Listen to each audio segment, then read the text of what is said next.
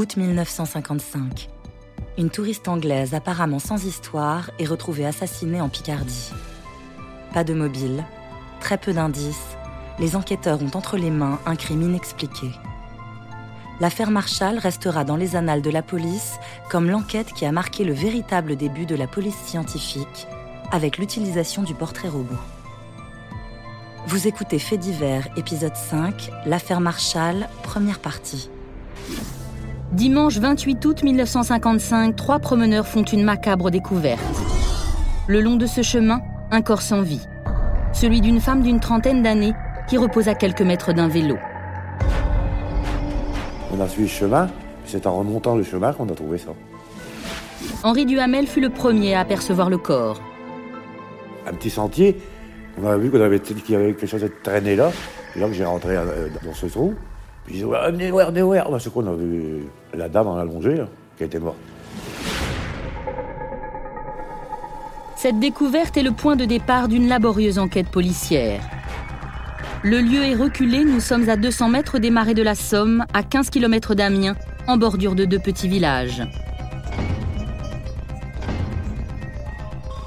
Ça fait drôle quand même. Hein. Surtout quand on voit euh, la dame allongée avec les grosses bêtes, là, et qui qui rentre dans le trou de nez, on dit elle est morte. Aussitôt prévenus, les gendarmes constatent qu'il s'agit bien d'un meurtre. Le corps de la jeune femme est couvert de blessures et des traces d'étranglement sont visibles autour de son cou. Très vite, la nouvelle se répand dans les deux villages bordant le chemin. La mort façon fait peur. Et à un enfant, et ben moi j'avais très peur. hein. André Sehay avait 8 ans. Il a vu le déploiement des gendarmes. La nouvelle étant euh, s'étant su, elle s'est répandue comme une traînée de poudre de, de maison à maison. De, et, et puis c'est, euh, moi je me rappelle avoir vu des, des regroupements. euh, les gens se regroupaient, ne savaient rien mais se regroupaient et, et s'inventaient déjà euh, un scénario. Quoi. L'endroit est méticuleusement fouillé. Seul indice découvert, un gourdin taché de sang retrouvé dans les buissons à quelques mètres du corps.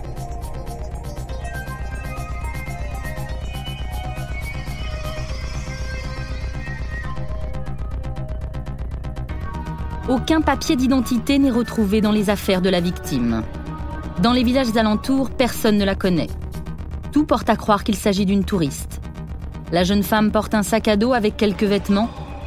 Et sur son vélo, on retrouve un ticket SNCF, une première piste pour retrouver l'identité de la victime. Un détail va intriguer les gendarmes.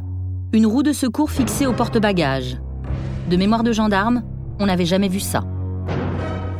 Évidemment, le soir à la maison, les parents en parlaient parce que ça mettait tout le monde en révolution dans le village. Jean Leclerc habitait la chaussée Tirancourt, il avait 20 ans au moment des faits. Pour un petit pays comme ici, c'était vraiment le, grand événement. hein. Parce que dans un petit village, il y avait à l'époque à peine 500 habitants. Les uns et les autres euh, soupçonnaient peut-être Pierre, Paul ou Jacques qui auraient été susceptibles de, de- de commettre un tel méfait. Le procureur Damien est saisi du dossier. Une instruction est ouverte. Les gendarmes passent la main à la police judiciaire. C'est donc la brigade mobile de la PJ de Lille qui hérite de l'affaire.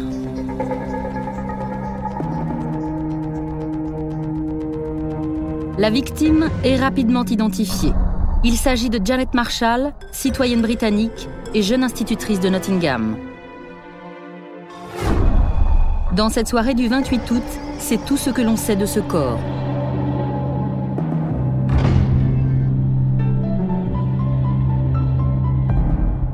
Comme c'était les vacances, le corps a été transporté dans le préau de l'école. André Sehay, habitant de la chaussée Tirancourt et témoin de l'enquête. Et l'autopsie s'est pratiquée sous le regard de nombreux badauds qui avaient réussi à se hisser euh, près de la clôture, près du grillage et qui n'en perdaient pas une louche. hein. Le lendemain de la découverte du corps, la presse publie les premiers articles et c'est le début d'un feuilleton suivi des deux côtés de la Manche. Une affaire pareille, euh, on l'a remarqué depuis 50 ans qu'il s'en est pas produit beaucoup depuis. Jacques Béal est journaliste au Courrier Picard. Le lieu où ça s'est passé est un lieu qui mène à l'Angleterre. Elle allait vers le Touquet, ensuite vers l'Angleterre. Donc il y a une grosse fréquentation des Anglais, des touristes anglais qui passaient par la chaussée Tirancourt, par Amiens, pour aller dans le sud de la France. Donc tout de suite, il y a eu ce lien entre à la fois un fait qui se passe dans un terroir et en même temps une connotation internationale et anglaise, britannique.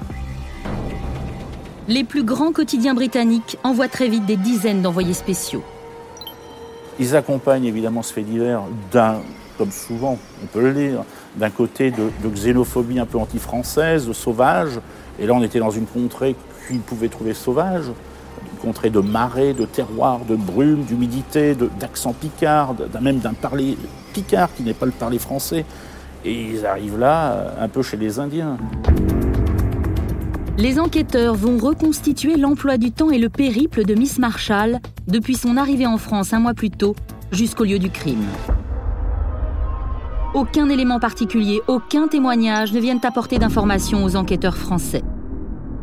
En Angleterre, Scotland Yard se charge d'interroger la famille Marshall. La mère de Janet ne viendra jamais en France et rien pour elle ne peut expliquer ce crime. Le frère de Janet confirmera ce que tout le monde rapporte. Janet Marshall était une fille sans histoire, sportive, passionnée de rencontres et de voyages. Quelqu'un qu'on aurait aimé croiser euh, si on avait 20 ans, quoi. Mais attendez, effectivement, une Anglaise en bicyclette en 1955, euh, certes elle est jeune, mais euh, c'était pas chose fréquente. Jacques Béal, journaliste au Courrier Picard. Elle est étonnante, cette, euh, cette jeune femme. euh, J'ai 72 ans, je n'ai pas encore vu quelqu'un en vélo avec une roue de secours derrière, c'est pas courant. hein. En Angleterre, Janet s'occupait d'enfants handicapés. Elle était célibataire et on n'y connaissait aucun petit ami. Arrivée par avion en France au mois de juillet 1955, elle était partie de Toulouse pour entamer un périple à vélo de plus de 800 km. Janet était une solitaire. Le trajet qu'elle avait décidé de suivre était celui de nombreux touristes. Rocamadour, la grotte de Lascaux, les châteaux de la Loire, Orléans, Fontainebleau, puis Amiens. Ce jour du 26 août 1955 devait être le dernier de son voyage pour rejoindre le Touquet, où une place à bord d'un avion avait été réservée. Elle n'y arrivera jamais.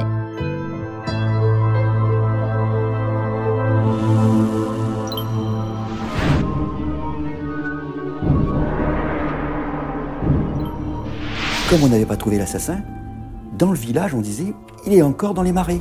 Il est encore dans les marais. André Sehet, Donc, si les marais, notre maison étant la deuxième maison avant le marais, on se disait que, ben, qu'un soir il aura faim et il va revenir, il va venir chez nous, il va taper à la porte ou même rentrer brusquement et puis euh, nous nous prendre en, otage ou on ne sait pas. Ça alimentait encore l'angoisse euh, de tout à chacun. Les gens étaient un peu terrorisés.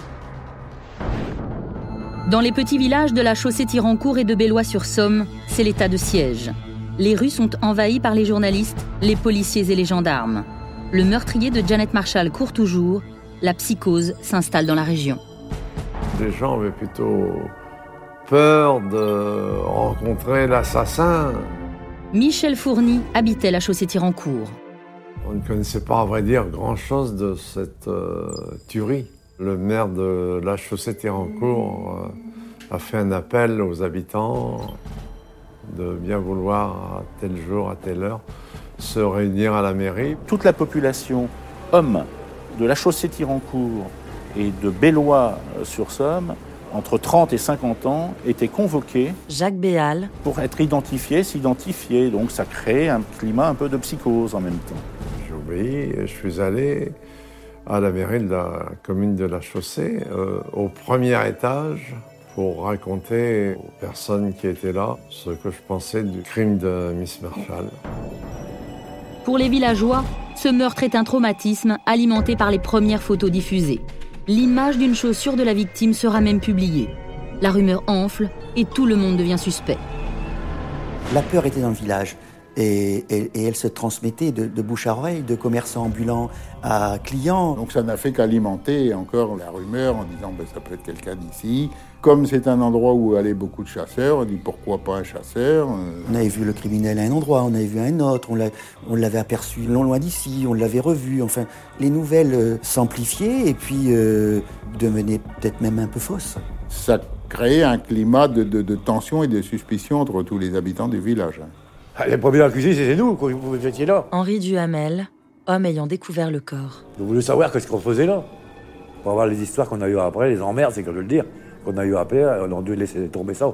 On a dû partir, puis rien dire à personne. Ça aurait été quelqu'un d'autre qui l'aurait retrouvé. Hein. Maman me, disait non, tu n'iras plus à la pêche euh, euh, parce que ben, l'assassin est encore là, il va te prendre. Euh, et, j'avais la pétoche. Il y a l'angoisse parce que tant qu'on ne trouvera pas l'assassin, il pourra recommencer. Quelques jours après la découverte du corps, c'est une véritable armée qui occupe la chaussée Tirancourt. Le commissaire divisionnaire Chabot, patron de la police judiciaire de Lille, ordonne le déploiement de 130 gendarmes pour effectuer une battue dans l'espoir de trouver des indices supplémentaires. C'est l'opération ratissage. Ils font peur. Ça provoque la peur de voir ces gens-là. Ils se regroupent sur les trottoirs, il y en a énormément. Et puis d'un seul coup, un coup de sifflet. André Sehay. Euh, un chef les, appelle. Et là, ils se sont mis euh, en randonnion euh, et ils ont pris le marais dans toute sa largeur et ils ont ratissé depuis la chaussée Tirancourt en direction de Bellois-sur-Somme. La guerre, si on peut dire, une espèce d'état de siège, une telle armada qui débarquait pour essayer de trouver des indices. Ça, Jean Leclerc. Ça a vraiment marqué les gens. Hein. n'es pas habitué à voir ça. Hein. Mais la battue est un échec. Après une semaine d'enquête, le commissaire Chabot dispose de deux commissaires principaux, d'une quinzaine d'enquêteurs de la PJ et de trois escadrons de gendarmes pour résoudre l'affaire Marshall. À Paris, la Sûreté nationale lui donne carte blanche. Interpol se charge de la liaison entre les polices françaises et anglaises. Scotland Yard fouille en Angleterre les ports et les aéroports de la Manche. Par voie de presse, des appels à témoins sont lancés. On cherche des témoignages sur d'éventuels individus repérés dans le sillage de Janet Marshall.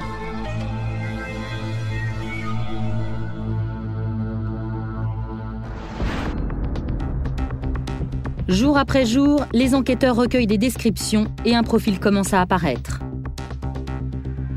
L'agression a été réalisée par un homme solitaire, de forte corpulence, qui n'a pas hésité à massacrer sa victime.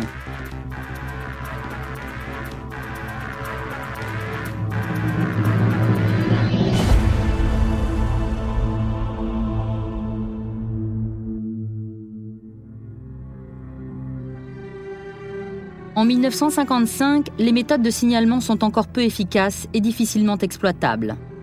À cette époque, la police scientifique n'en est qu'à ses balbutiements. L'investigation judiciaire a hérité des techniques vieillissantes utilisées par les brigades du Tigre, basées sur les seules enquêtes de terrain. L'alternative est donc de se plonger dans les archives policières, des fiches poussiéreuses sur d'anciens condamnés. Ces fiches signalétiques datent des années 1880. Un certain Alphonse Bertillon invente alors l'anthropométrie. La technique consiste à effectuer des relèvements de mesures osseuses sur des condamnés. Il faut chiffrer la taille, l'envergure, la largeur du buste, la longueur de l'auriculaire, les dimensions des pieds ou des oreilles, en somme, décrire techniquement le corps d'un individu.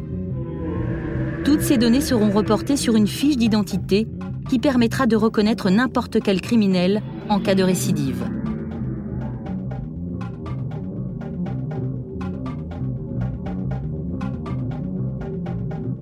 L'anthropométrie développée par Martillon, ça consiste à classer les individus.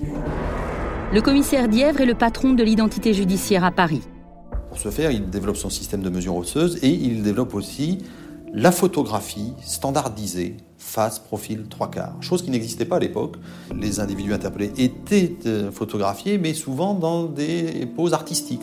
Euh, une colonne dorique, euh, en pied, en plan américain, en gros plan. Et donc Bertillon dit, c'est totalement inefficace pour comparer. Il faut que tout le monde soit pris en photo de la même manière, à savoir à 3,50 m, dans le même cadre, assis sur la même chaise, et de profil, et de face, et éventuellement de trois quarts. Il élabore aussi le portrait parlé, un signalement descriptif avec euh, des termes qui sont communs à toutes les descriptions et utilisés par tous les policiers. Alors ça marche pas très bien. C'est la limite. Les échanges d'informations sont pas très efficaces et donc ce sont uniquement des fichiers manuels et ce sont uniquement des fichiers locaux et il n'y a pas de centralisation nationale, ce qui rend la tâche des policiers extrêmement difficile. En 1955, l'équipe du commissaire Chabot utilise également les relevés d'empreintes digitales. Le procédé existe depuis longtemps déjà, mais comparer les fichiers d'empreintes et les traces reste une technique fastidieuse. Dès leur première semaine d'investigation, les policiers exigent que tous les hommes de 15 à 60 ans habitant les villages de la chaussée Tirancourt et de Bellois-sur-Somme viennent déposer leurs empreintes digitales. Malheureusement, les comparaisons avec les traces retrouvées sur le vélo de Janet Marshall ne permettront pas de trouver le coupable. Elle a dû se débattre quand même pas mal, je suppose. Hein. Pierre Pardouenne vivait à Bellois-sur-Somme cet été-là. je crois qu'il y avait pas mal de traces quand même de lutte. Hein. Alors elle a dû se débattre, mais vous savez, un homme c'est un homme quand même. Hein. Il la, suivait peut-être même depuis un petit moment, puisqu'elle était en vélo. Et, il, la, suivait, et puis il s'est trouvé face à face à elle. Est-ce qu'elle a été surprise? Les deux communes euh, se demandaient qui est-ce qui allait avoir le corps de Jeannette Marshall, parce qu'il y avait la tête qui était sur la chaussée Tirancourt et le reste du corps était sur Bellois-sur-Somme. Elle était, elle était couchée dans, un fossé, si vous voulez, et le fossé se partageait en deux, entre Bellois et la chaussée Tirancourt. Et pour finir, elle est partie à la chaussée Tirancourt. Elle était de religion anglicane. Euh, et dans la religion anglicane, on ne rapatrie pas forcément les corps quand la personne décède. En principe, là où on meurt, on est enterré. Une semaine après la découverte du corps, tout le village de la chaussée Tirancourt se rend à l'enterrement de Janet Marshall. Aucun membre de sa famille n'est présent. Les villageois inhument une inconnue sous les objectifs de la presse internationale.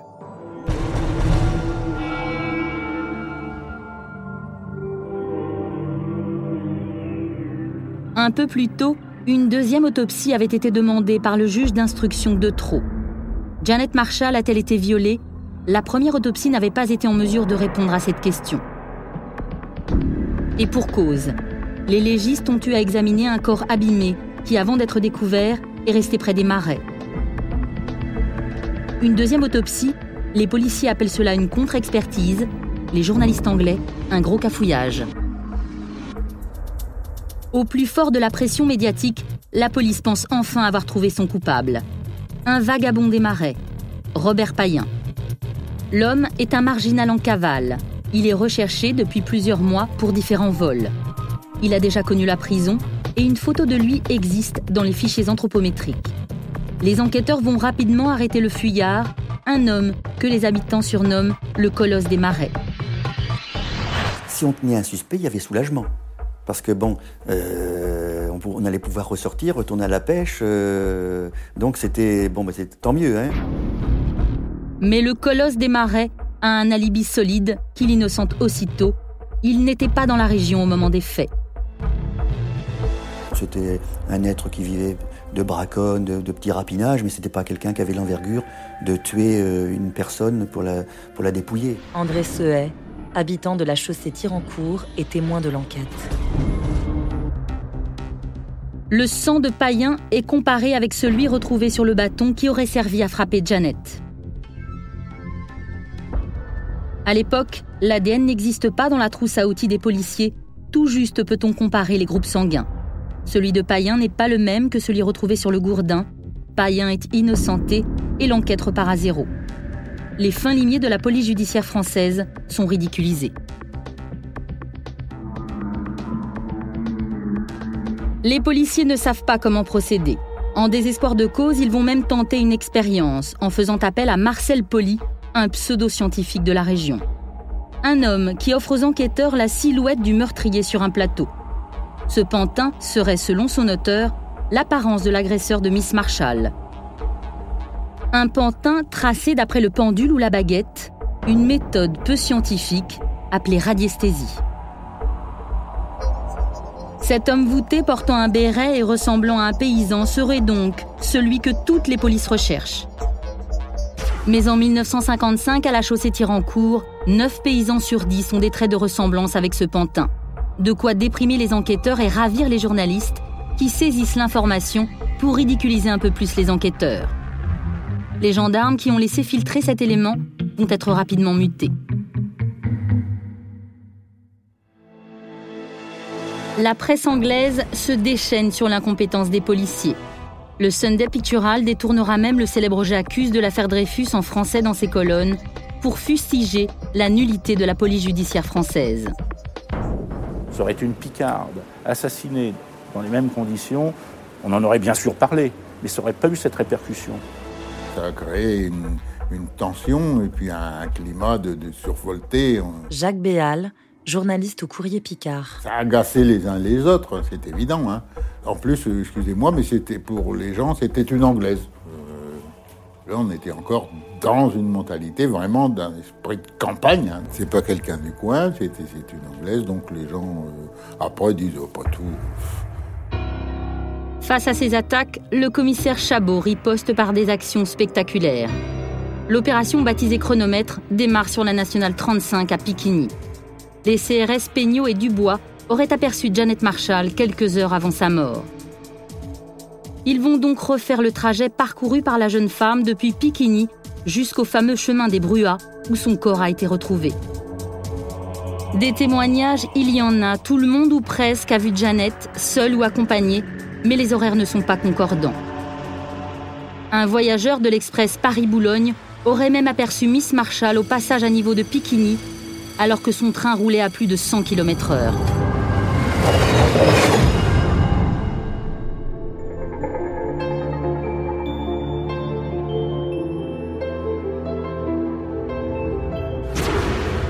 Les jours passent et les inspecteurs n'ont rien de sérieux à apporter sur le bureau du juge de trop, l'enquête s'enlise. D'abord, il reproche à la police que l'enquête ne, va pas assez vite. Il y avait une querelle, chacun euh, tenait ses informations, il n'y avait pas trop de coopération entre la gendarmerie et la police parce que chacun voulant essayer de conclure l'affaire. Hein. C'était too much et d'autant que euh, la police française a bien sûr pas du tout démérité. Ça a agacé les uns les autres, c'est évident. Hein. Quand on a l'air de vous prendre pour des rigolos, ça ne fait jamais plaisir à personne, hein, euh, aussi bien la presse que les policiers. Hein. Les perquisitions reprennent de plus belle avec leur cortège de rumeurs. On apprend ainsi que le corps aurait disparu du lieu du crime trois heures après l'agression et serait mystérieusement réapparu le surlendemain.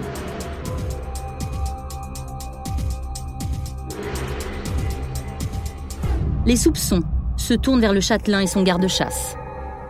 Il y avait ce château, près duquel on a découvert le corps, je ne sais pas s'il faut remonter euh, à la résistance ou, aux dénonciations, mais il y avait quand même cette opposition entre une classe ouvrière, une classe laborieuse, rurale, et en même temps une dynastie.